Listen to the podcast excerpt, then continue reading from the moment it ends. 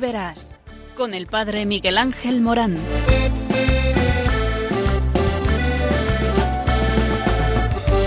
Aunque sean muchas las preguntas y si te surgen tantas dudas, es verdad lo que te canta. Él te conoce desde antes, sabe tu nombre y lo que vives y lo que siempre vas buscando. Escucha dentro su llamado, verás él pasa a tu lado y tu respuesta va esperando.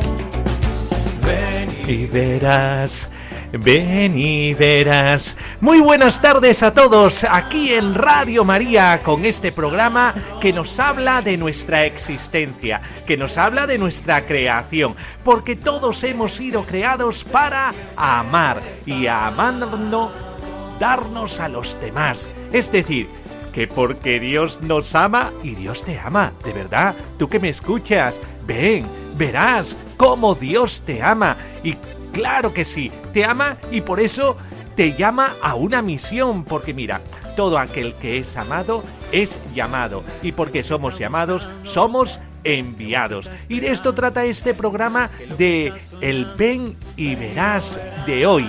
Dios te está llamando continuamente a la existencia.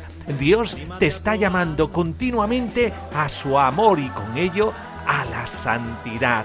Dios te está llamando continuamente a vivir una vida apasionante, entregado a los demás. Por eso, no te lo pierdas. Este amor no se puede perder. Este amor hay que vivirlo. Este amor hay que interiorizarlo. Este amor hay que profundizarlo.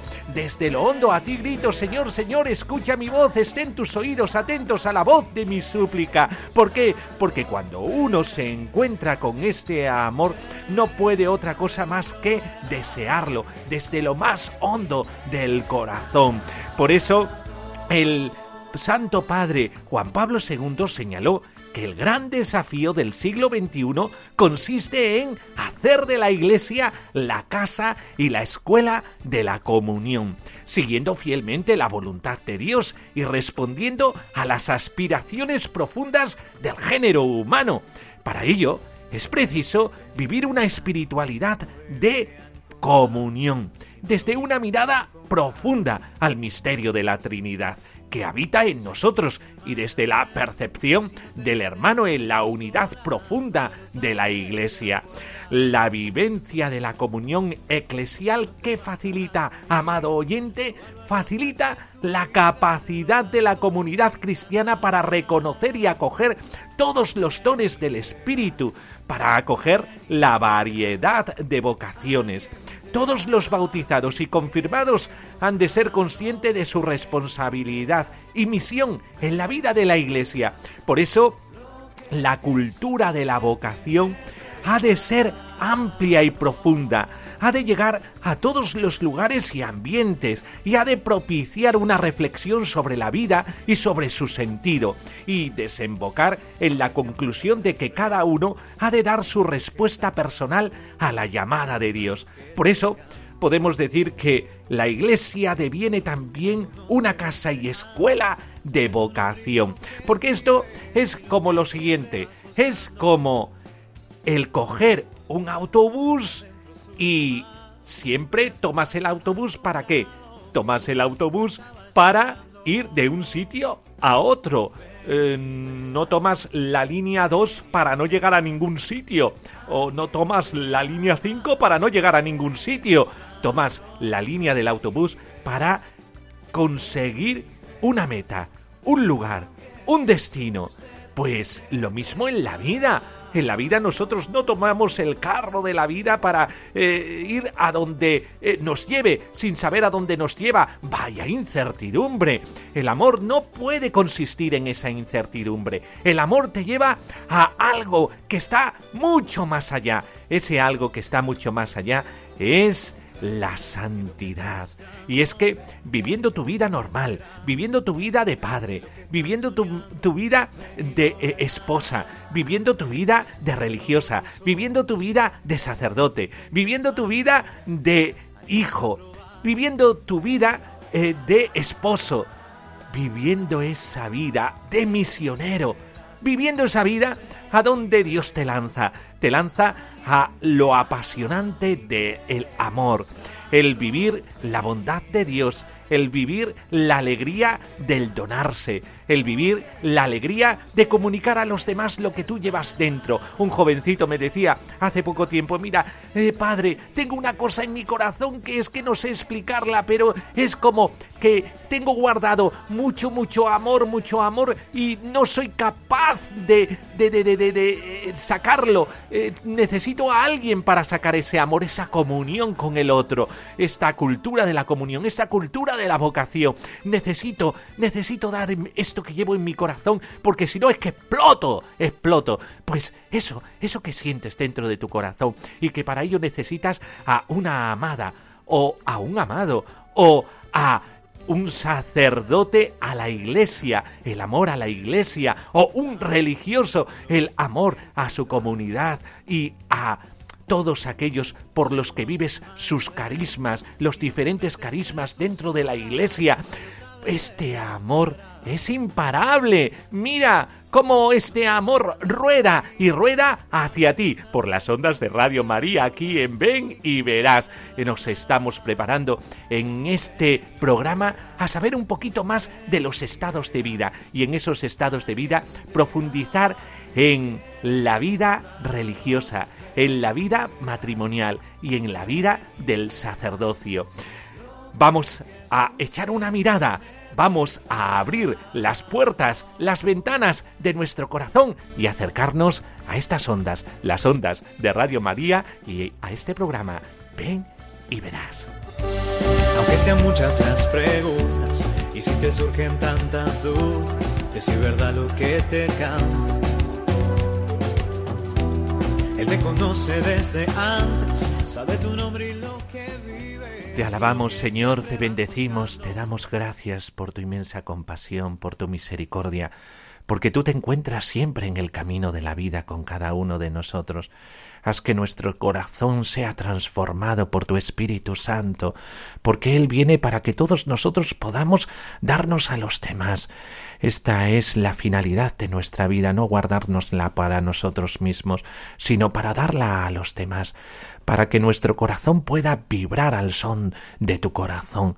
Haznos el regalo de los sentimientos de tu corazón, para así poder vivir nuestra vida de forma diferente, para de este modo poder vivir la alegría del corazón, que solamente se puede vivir calzando la fraternidad de los hijos de Dios, calzando la aventura del vivir apasionado, del vivir enamorado, Haz, Señor, que todos nosotros podamos tener este corazón, este corazón que late por el otro, este corazón que procede de ti, este corazón que tú nos lo has mostrado abierto desde la cruz, en esta entrega total, eh, totalizante. Haz que también nosotros podamos llegar a esa totalidad para sentirnos con lo que significa nuestra propia vida, la entrega generosa a el otro.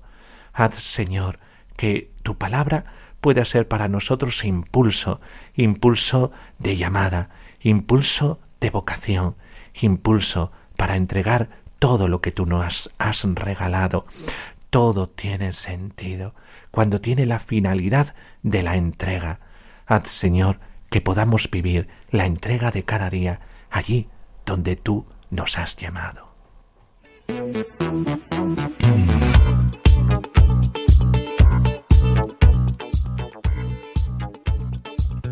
Bueno, pues tenemos una noticia eh, de algo que, fijaos, eh, ¿sabéis que Juego de Tronos tiene que ver mucho con un sacerdote? Con eh, Dennis Blackleach. Este sacerdote jesuita británico asesoró a Son Bean para que encarnara la figura de Ned Stark en la primera temporada de Juego de Tronos. Seguro, seguro que vosotros no lo sabíais, ¿verdad? Anda, resulta que un sacerdote tiene que ver mucho con esta serie tan que ha triunfado tanto, ¿verdad? En nuestra televisión, aquí en nuestro país. Eh, Son Bing eh, afirma que le ayudó mucho este jesuita Black Leach incluso en un artículo de la revista Jesuitas y Amigos decía el equipo de la película quería saber de verdad cómo era el trabajo de un sacerdote católico trabajando en un entorno urbano a principios del siglo XXI. Les dije que todo empezaba desde las entrañas y que luego pasa por el corazón de un hombre consciente de sus fortalezas y debilidades, de sus vulnerabilidades y su historia personal con el tiempo surge una perspectiva de compasión y comprensión, de ojos abiertos, de oído y corazón atentos, aceptando cada individuo como es al margen de las circunstancias. A eso se le llama amor. Y es que Black Leak eh, tuvo que asesorar mucho a los diferentes personajes eh, que tenían que imitar a un sacerdote, eh, por ejemplo, celebrando la misa. Incluso eh, llegó a decir eh, Son Bin eh, que había participado también en un drama bíblico que se llamaba El joven Mesías. había declarado en una revista de Orange County Register.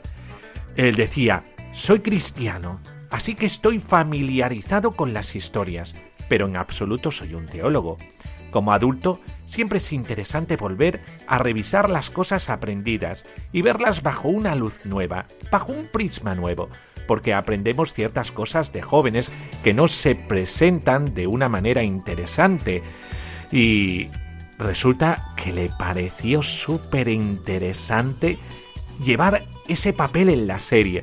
El padre eh, Black asesoró a Son Bin sobre las diferentes partes de la misa y se aseguró de que el guion respetaba la traducción actual del misal. Según el padre eh, Black Leach, eh, eh, Bing se ha tomado muy en serio su papel, decía, e incluso reconocía cuando los actores que se le acercaban para tomar la comunión no lo hacían correctamente. El padre Blacklick estuvo presente durante todo el rodaje eh, para orientar continuamente a Son Bing y asegurar la autenticidad de su personaje. Fijaos, el sacerdote tuvo que hacer un poco ahí de director de la serie de Juego de Tronos para que veáis que hasta los sacerdotes están al tanto de que salga bien una serie de televisión y realmente ha sido exitosa, ¿verdad? Pues ya sabéis, el sacerdote que asesora a un actor para saber cómo celebrar bien la Eucaristía y hacerlo con celo y respeto. Esto es una gran noticia, ¿verdad?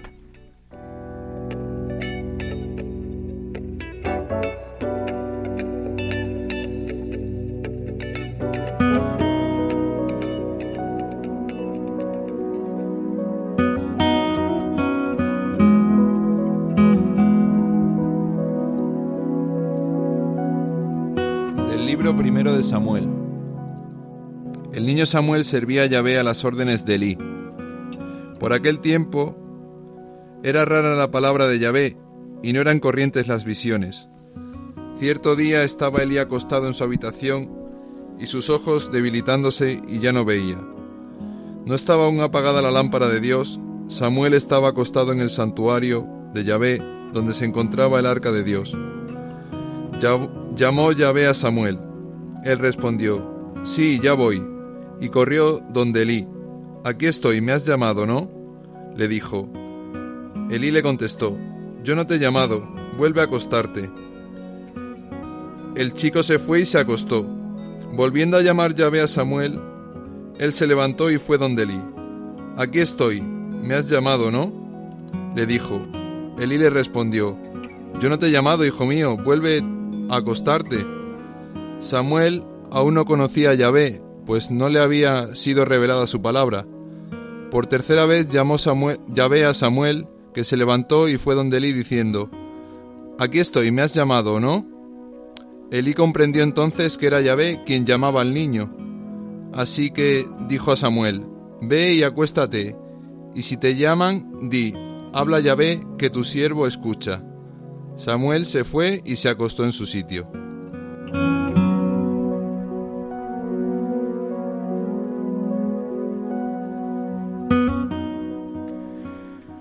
Bueno, pues esta llamada de Samuel nos sitúa en lo que estamos hablando durante estos días sobre la vocación. La Iglesia actualiza la infinita riqueza del misterio de Jesucristo en la diversidad de estados de vida y de vocaciones. Viene a ser como un inmenso jardín de variadas flores o como una bella sinfonía en la que colaboran múltiples voces e instrumentos, decíamos. Por eso, aquí en el programa Ven y Verás eh, de Radio María hablamos sobre la vocación, la llamada a la que eh, Dios eh, nos invoca y quiere que hagamos vida para que todos nosotros podamos vivir de cara a Él, la santidad, por eso, de cara a Él, y vivir para los demás.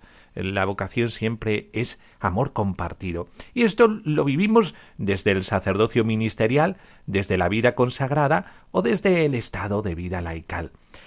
Y en el sacerdocio ministerial, el sacerdocio ministerial representa la garantía de la presencia sacramental de Cristo Redentor a lo largo de la historia, en los distintos tiempos y lugares. Por eso es tan importante eh, la, eh, el sacerdocio, la vocación al sacerdocio.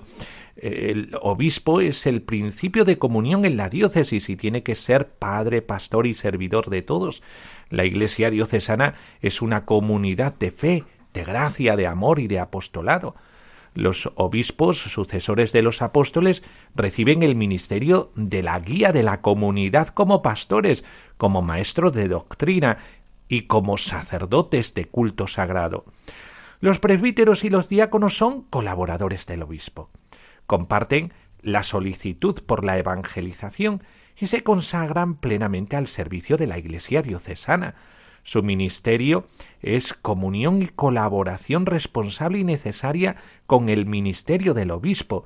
Su vida y ministerio son continuación de la vida y de la acción de Cristo y en consecuencia han de seguir su estilo de vida y han de vivir sus actitudes. En esto consiste su identidad y ahí radica la fuente de gozo de la vida sacerdotal. La celebración de la Eucaristía es el momento privilegiado para expresar la unión con Cristo y la entrega a los hermanos. Y en esto consiste sobre todo la vocación a la vida sacerdotal. La vida consagrada. Pues lo mismo, la vida consagrada son los miembros de la Iglesia eh, que aportan la peculiaridad de su consagración testificando la índole escatológica de la Iglesia, es decir, eh, la índole de eh, lo que vendrá del el más allá de el cielo. Son en el mundo testigos elocuentes de Dios vivo. La vida consagrada tiene una, gran significación profética, porque pone de manifiesto la primacía de Dios y de los valores evangélicos. Y ya sabéis cuáles son estos eh, eh, valores, ¿verdad? La obediencia, la castidad y la pobreza. En virtud de esta primacía, no se puede anteponer nada al amor personal a Cristo y a los hermanos. En nuestro mundo es urgente un testimonio valiente y profético de las personas consagradas, un testimonio en primer lugar de la primacía de Dios y de los bienes futuros, a través del seguimiento y de la imitación de Cristo. Los institutos de vida activa llevan a cabo el anuncio evangélico, la acción caritativa y social, la educación cristiana de niños y jóvenes, la cultura y la solidaridad con los más pobres y necesitados.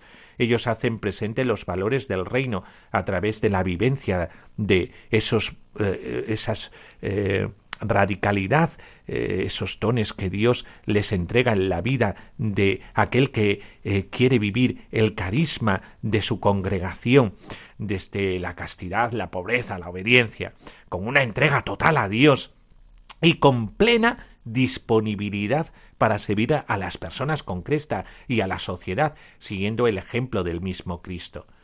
Las comunidades de vida contemplativa son un signo de trascendencia y de comunión, de acogida, de diálogo y de oración desde su vida comunitaria con el trabajo y la oración incesante son una fuente de renovación de la sociedad y de la historia y contribuyen eficazmente al crecimiento de la Iglesia.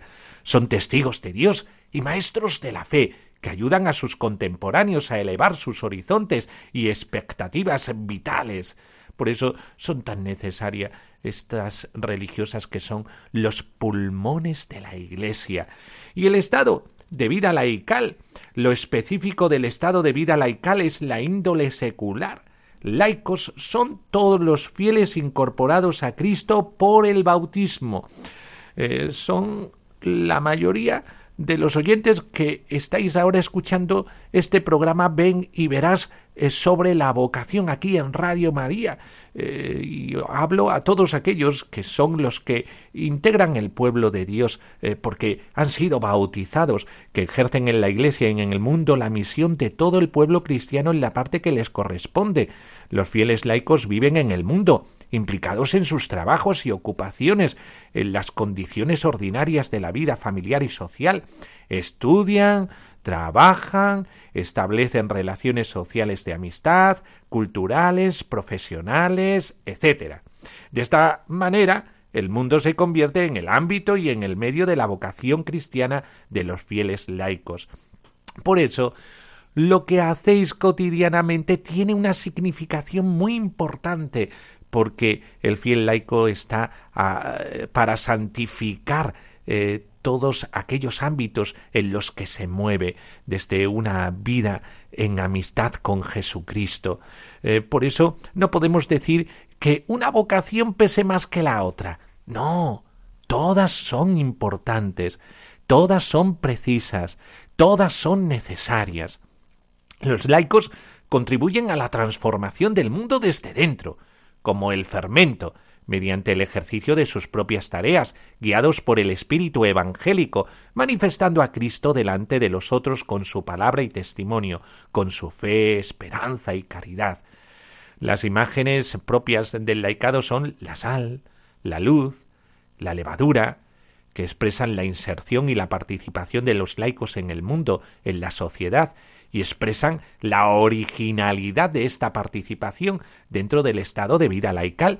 Podemos decir que se dan diversas vocaciones, diversos caminos espirituales y apostólicos, entre ellos el florecimiento de eh, recientes formas de institutos seculares, que es una manera especial de vivir ese laicado. El matrimonio es uno de estos caminos laicales, el más común.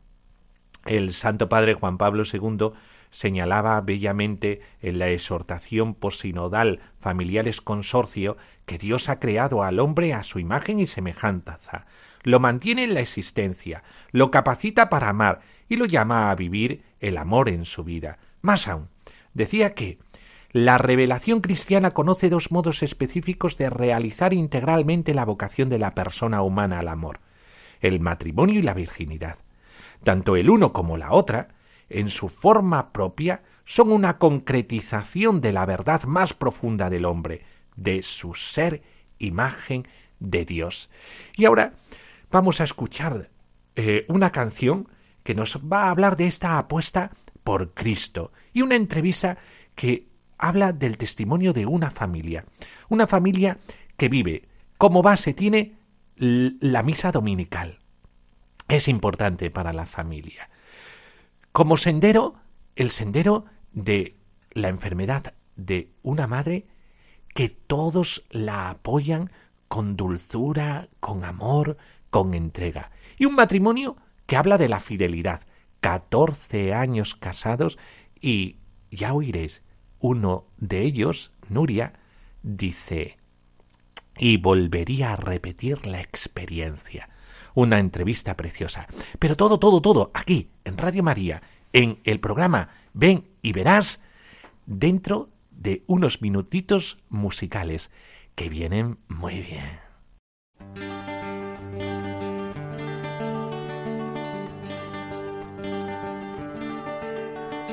Cristo, tu cruz es respuesta real para este mundo, para este tiempo que hoy en temores.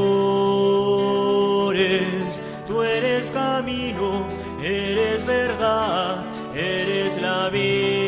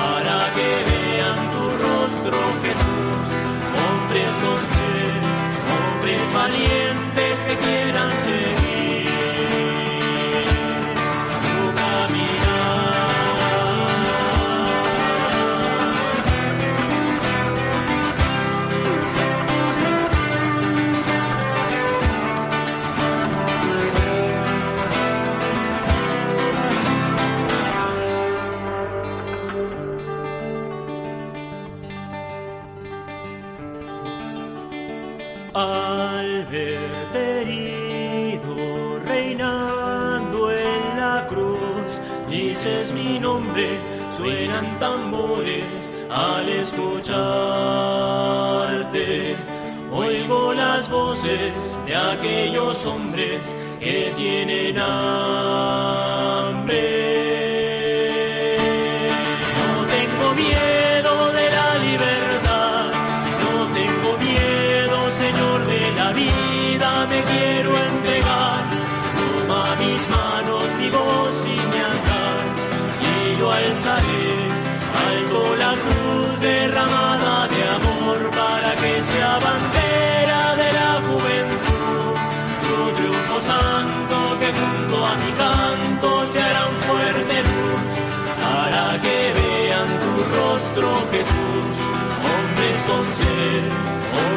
Valientes que quieran seguir.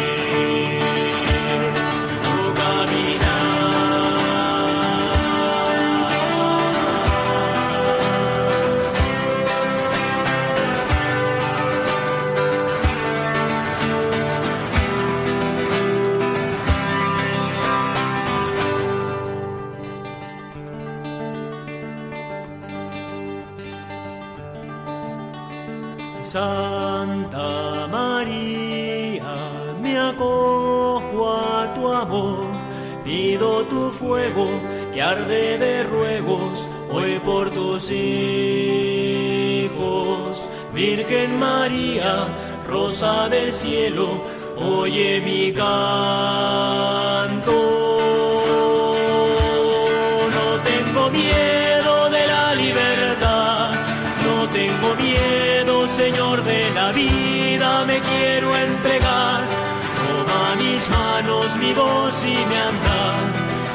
alzaré alto la cruz derramada de amor para que sea bandera de la juventud. Tu triunfo santo que junto a mi canto se harán fuerte luz para que vean tu rostro Jesús hombres con sed, hombres valientes que quieran seguir.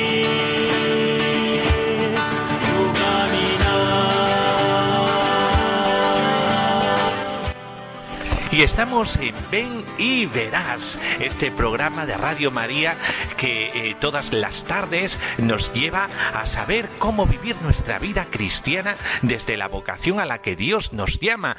Y en este Ven y Verás estamos hablando de la vocación, eh, la vocación que es la llamada de amor que Dios nos hace a cada uno de nosotros. Y esta llamada de amor se concretiza en el amor, en el sacerdocio, el amor en la vida religiosa y el amor en la vida familiar, en el matrimonio cristiano. Y mira por dónde estamos aquí con un eh, matrimonio eh, que vive su vida familiar en la parroquia. Ellos son muy parroquianos y esto nos encanta porque eh, viven en la comunidad parroquial su fe e intentan transmitírsela a sus hijos. Qué importante es la transmisión de la fe a los hijos. Y aquí en el estudio tenemos a José María. Buenas tardes, José María. Buenas tardes, Miguel Ángel. También tenemos a Samuel, el pequeño. Vamos a empezar por los hombres, ¿verdad? Samuel, buenas tardes. Buenas tardes. Y tenemos a Laura, la pequeñita. Laura, muy buenas tardes, Laura. Hola. Y tenemos a Nuria, eh, la esposa de José María. Nuria, muy buenas tardes. Hola, buenas tardes. Bueno, pues eh, estamos reunidos en este eh, programa que es Ven y verás. Ven y verás que trata de esto. Estamos hablando sobre la vocación, el estado de vida cristiana, aquí en Radio María, eh, que eh, son las ondas de la esperanza, puesto que nos lleva a saber vivir en la vida de cara a Dios y con ello eh, tener nuestro corazón lleno de amor y nuestro rostro radiante. Y, José María, nos gustaría mucho que nos hablaras cómo surgió tu vocación a la vida matrimonial, porque seguramente habrá sido una historia preciosa, ¿verdad? Y casual, y casual, fue una historia preciosa y casual. Mm, pues como eh, muchos matrimonios de hoy en día que se conocen de pura casualidad. Una llamada de, a mi mujer Nuria, yo la conocía de hace mucho tiempo y en un viaje de vuelta con unos amigos recuerdo que me llamó por teléfono y, y, una amiga mía se puso a hacer el tonto y dijo, ah, pues es Nuria y tal, y llama y tal y cual. Y al final quedamos, nos conocimos, me encantó. Y desde entonces, pues aquí estamos, de ya 14 años casados y otros 5 por lo menos de noviazgo. A mí un pajarito eh, me ha dicho que, eh, que eh, eras monaguillo. ¿eh? monaguillo de la parroquia. No sé si de la parroquia de Fátima o de otra parroquia. ¿eh? Ciertamente, desde muy chiquitito, recuerdo perfectamente, con siete, antes de cumplir los ocho, mi padre me levantaba todos los días y a mí me encantaba, a las ocho de la mañana, para ir al santuario de la Virgen de la Montaña. Y, y todos los domingos iba allí, no había monaguillo, me puse de monaguillo y desde los 8 años pues hasta los 23 estuve subiendo todos los domingos y era de esos monaguillos que me sentaba y me quedaba dormido, literalmente. Y, luego ya con los 23 años pues no me lo perdía, la verdad es que me gustaba, incluso saliendo por la noche, que la juventud sale por la noche, yo aunque llegara a la hora de 1 a las 2 de la mañana, a las 3, a las 8 de la mañana estaba en mi santuario a ver mi, Virgen de la Montaña. Eh, la Virgen de la Montaña es la patrona de Cáceres para todos los oyentes eh, que nos están escuchando desde los diferentes puntos de España. Y esta patrona es muy querida en Cáceres, ¿eh? Eh, por eso el monaguillo de el santuario de la patrona de Cáceres y mira por dónde el Señor le llama a servirle en el matrimonio. Y con esto tan hermoso, algo que tocó su corazón, que fue el encuentro con Nuria. Y ahí en ese encuentro supo ver la voluntad de Dios, que era qué guapa es esta Nuria, madre, esto lo quiero para mí. ¿eh? Por eso, qué, qué, maravilloso el amor del Señor que habla de tantas maneras. Por eso, y Nuria, ¿cómo tú supiste eh, que Dios te llamaba a ser esposa y madre, esta vocación en el matrimonio cristiano? Bueno, yo casi eso lo tenía claro de pequeñita. Yo sabía que quería ser mamá mm, desde muy chiquita. Y, bueno, cuando conocí a José María, pues mm, saltaron chispas, como se suele decir. Y, bueno, estuvimos un tiempo saliendo juntos, conociéndonos como amigos. Luego surgió algo más. Y, cuando nos casamos los dos teníamos claro que queríamos ser padres y que queríamos eh, formar una familia. Eh, tenemos dos niños maravillosos ya, mayorcitos. Nos hubiese gustado que hubiesen sido más, pero bueno, debido a, la enfermedad que yo tengo, eh, decidimos mm, parar por, por el bien de los cuatro ya pero encantada y feliz, yo repetiría, claro que sí. Siempre cuando estamos en sintonía con lo que Dios quiere, podemos alcanzar la libertad verdadera, la vocación a la que nos llama la felicidad y a poder decir esto incluso, yo volvería a repetir. ¿Cuántos años lleváis casados, José María? Llevamos 14 años casados, 14 años felices, 14 años con sus cosas positivas y negativas, como en todos los matrimonios, pero aprendiendo, efectivamente, intentando entre todos ayudarnos, que eso es lo más importante. Eh, fijaos, después de 14 años pueden decir esto que es un atrevimiento. Están aprendiendo a ser esposos y a ser padres. Están aprendiendo cada día. ¿eh? Y Nuria, ¿qué aporta la fe en el matrimonio. ¿Qué aporta? ¿Qué aporta Dios en el matrimonio? El saber que estás cumpliendo con la voluntad de Dios estando casada con José María. Pues a mí, por ejemplo, me aporta serenidad, eh, eh, me aporta mucha serenidad, me aporta eh, paciencia, muchísima paciencia, no solo con José María, también con los niños, y eh, bondad, muchísima también. Y además, eh, una de las cosas que más he aprendido es eh, a ver que no eres tú para todos, sino que al final son todos y luego tú.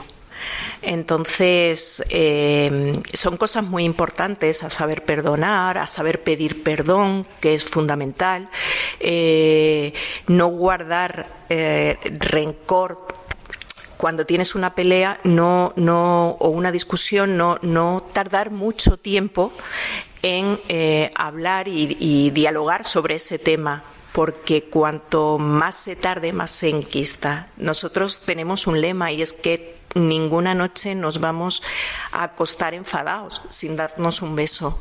Ninguna noche, porque eh, al día siguiente los problemas pueden ser más grandes. Entonces se soluciona, se acaba y al día siguiente pues vuelve a salir el sol. Y ya está. Qué bueno, qué bien. Estamos aquí en Radio María, en el programa Ven y Verás, que trata sobre esto, sobre los estados de vida dentro de la Iglesia. Y estamos hablando eh, con José María y con Nuria. Y ellos son parroquianos de una parroquia de Cáceres, de la parroquia de Fátima.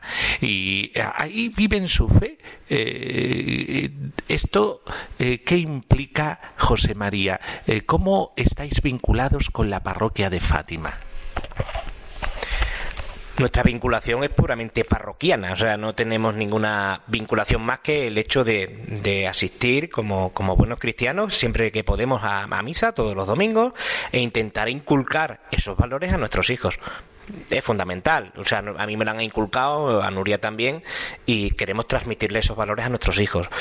Eh, enfocados evidentemente en, la, en, la, fe cristiana, en el amor a los demás y en, y en, buscar el bien, el respeto y el ser bondadosos, que es lo que buscamos. Y, Nuria, también eh, tienes alguna función allí en la parroquia, ¿verdad? Eh, habla, habla un poquito de esto, es decir, de tu servicio a la parroquia. Bueno, yo fundamentalmente eh, soy catequista y los domingos ayudo un poco en la misa de, niños. Eh, tengo que decir que se, a mí me aporta mucho más de lo que yo aporto.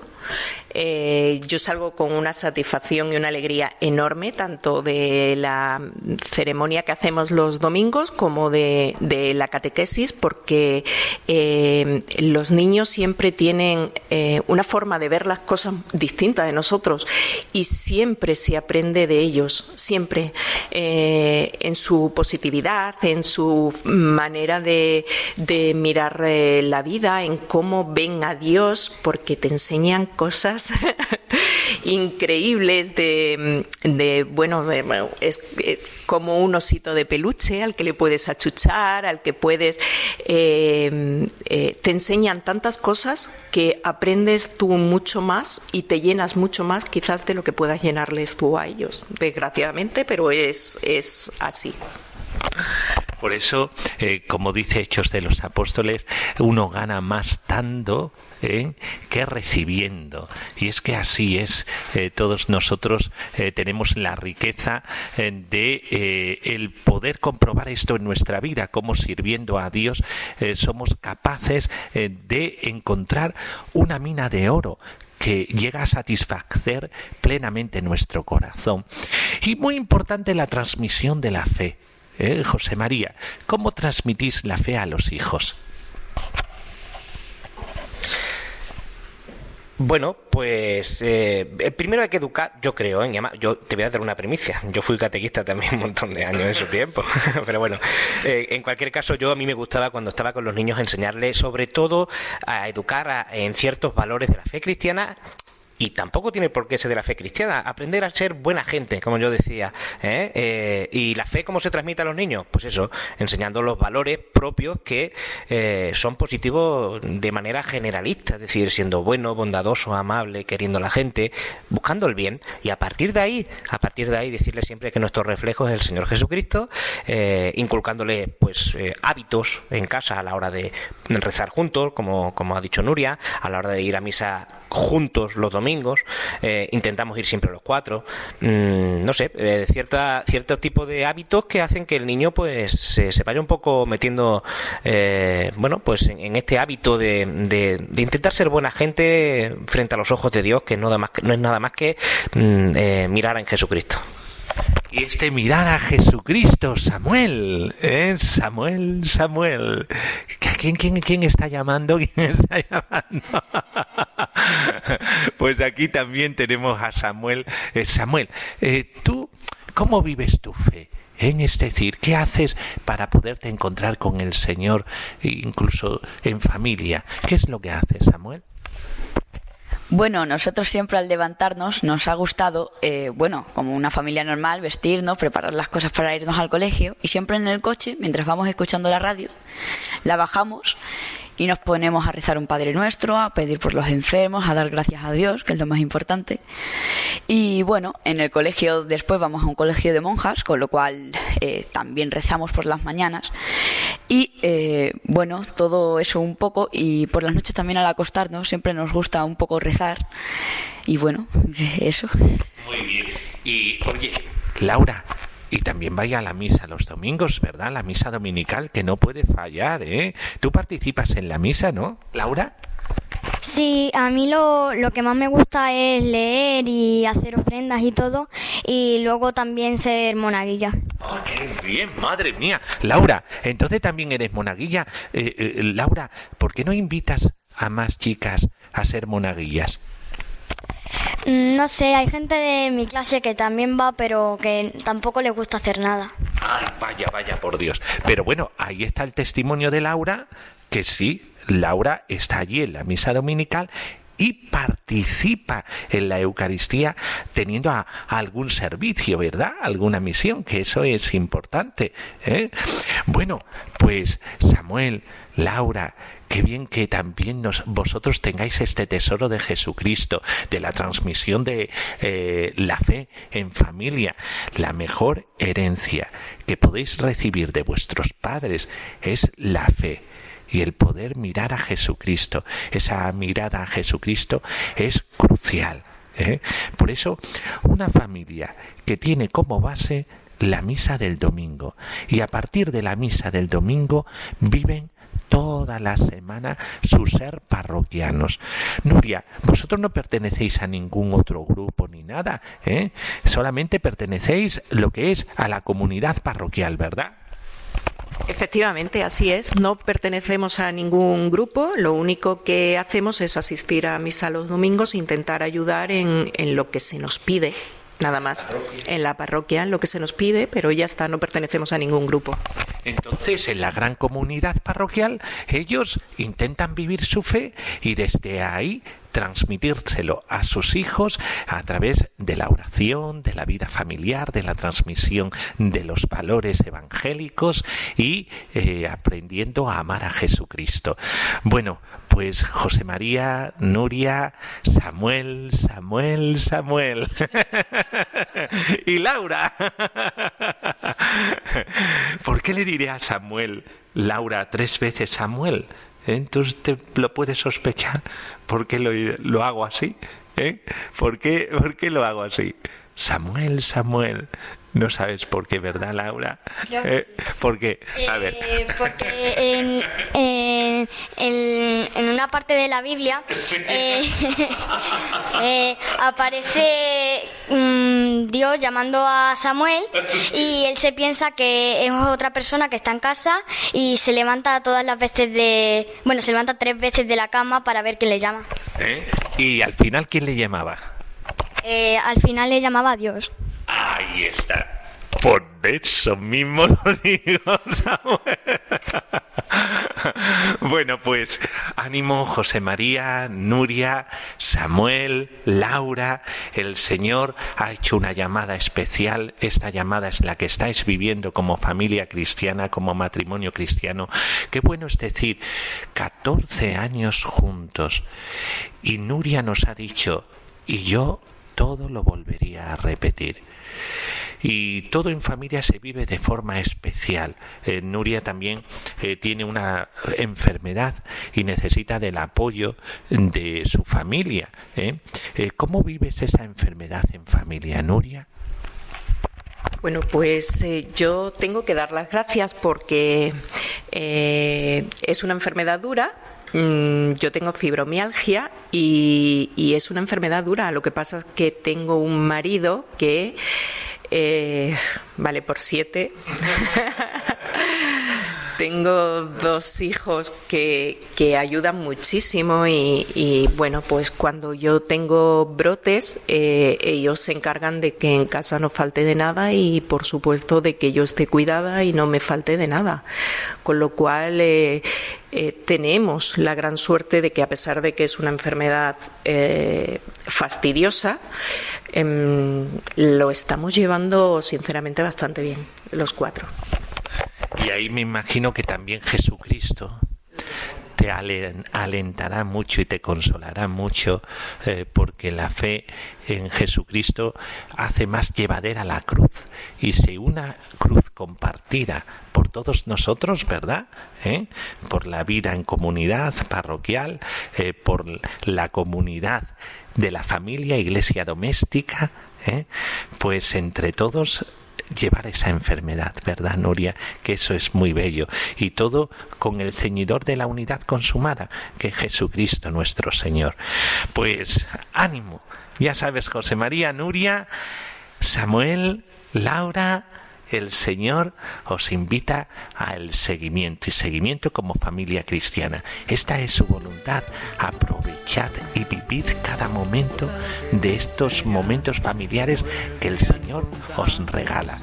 Pues aquí en Ven y verás el programa de Radio María sobre la vocación, el estado de vida dentro de la iglesia. A seguir caminando siguiendo a Jesucristo. Probalo a Dios así en tu vida, lo da todo y quita nada. Ven y verás, ven y verás aquí en Ven y Verás, que es este programa que habla de nuestra propia existencia, de nuestra vocación en Radio María y que nos dice que todos nosotros tenemos una llamada como la entrevista que hemos escuchado hace unos momentos y es que el matrimonio en fidelidad es precioso. El matrimonio cuando viene incluso la cruz con los sufrimientos de la enfermedad es precioso. El hijo con la madre, la hija con la madre, el esposo con la madre apoyándolos. Es decir, todo lo que sucede en un matrimonio cuando está Jesucristo en medio es nuevo. Cuando la Virgen María también está ahí en medio es nuevo, vivir bajo el manto de María. Ella que también eh, vivía en familia con San José y con su Hijo Jesús. En los momentos buenos, en los momentos malos, esos momentos sirven para unir, siempre para unir, no para separar, siempre para unir. Por eso, ¿qué ventaja tenemos cuando tenemos a Jesucristo a nuestro haber? Por eso, vivir el matrimonio cristiano es una gran aventura. Eh, me decía eh, Nuria eh, comentando antes, porque estuvimos antes de la entrevista hablando un ratito, me decía... Nuria, esto de si vieras cuando vienen los momentos malos que no puedo ni levantarme de la, de la cama, venía mi hijito pequeño y me echaba encima su abriguito y me decía, eh, un abracito de algodón, un abracito de algodón. Eh, ¿Por qué? Porque este abrazo no puedo consentir que te duela, sino que te llene el corazón, mamá. Un abracito de algodón. Pues ese abracito de algodón para todos vosotros, para todos los oyentes de Radio María que nos estáis escuchando desde estas ondas maravillosas del ven y de verás. Pues a vivir apasionados en el lugar donde Dios nos ha puesto, tú como sacerdote en la parroquia, en la que Dios eh, te ha enviado por medio del obispo, pues allí a vivir esa, esa, esa vocación tan preciosa eh, con todos aquellos parroquianos eh, que tienes a tu alrededor. Y ahí, tú que estás viviendo en familia, eh, ya sabes, a vivir en familia, en generosidad, sabiendo que ¿quién nos puede separar del amor? No nos puede separar del amor nadie. Y tú, que vives en la vida religiosa bajo la radicalidad evangélica, qué bello es vivirlo todo con intensidad, intensidad en amor y desde ese amor y de esa confianza en el Señor vivir la pobreza, vivir la castidad, vivir la obediencia.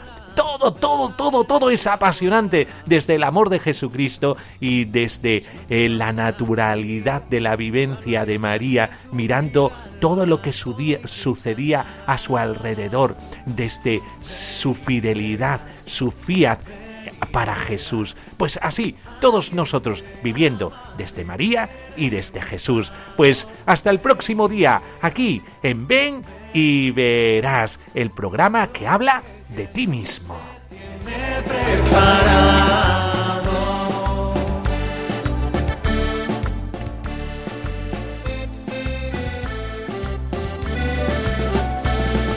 Ven y verás con el padre Miguel Ángel Morán. Y si te surgen tantas dudas, decir verdad lo que te canta él te conoce desde antes, sabe tu nombre y lo que vives y lo que siempre vas buscando.